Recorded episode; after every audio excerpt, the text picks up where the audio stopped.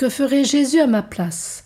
Écoutons pour la deuxième fois Saint Vincent de Paul, 1581-1660, fondateur des prêtres de la mission, dit Lazariste, et des filles de la charité. On doit faire profession d'agir toujours suivant la doctrine de Jésus-Christ qui ne peut jamais tromper et ne se conformer jamais aux maximes du monde qui trompent toujours.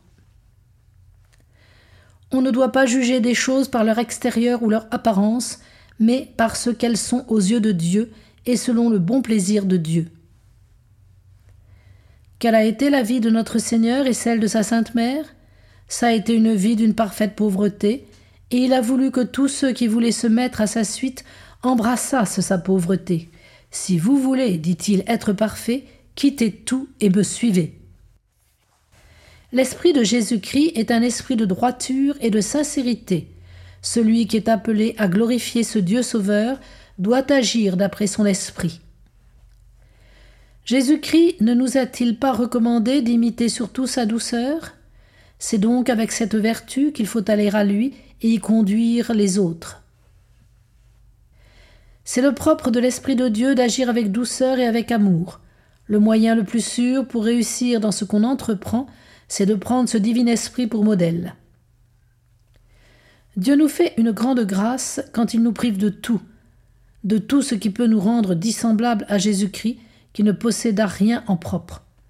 Pourrions-nous nous trouver dans une situation plus avantageuse et plus agréable à sa divine majesté que celle-là même où il nous a placés?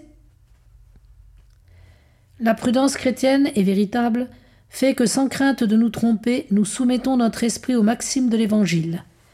Elle nous apprend à juger des choses comme Jésus-Christ en jugeait, à parler et agir comme il parlait et agissait lui-même.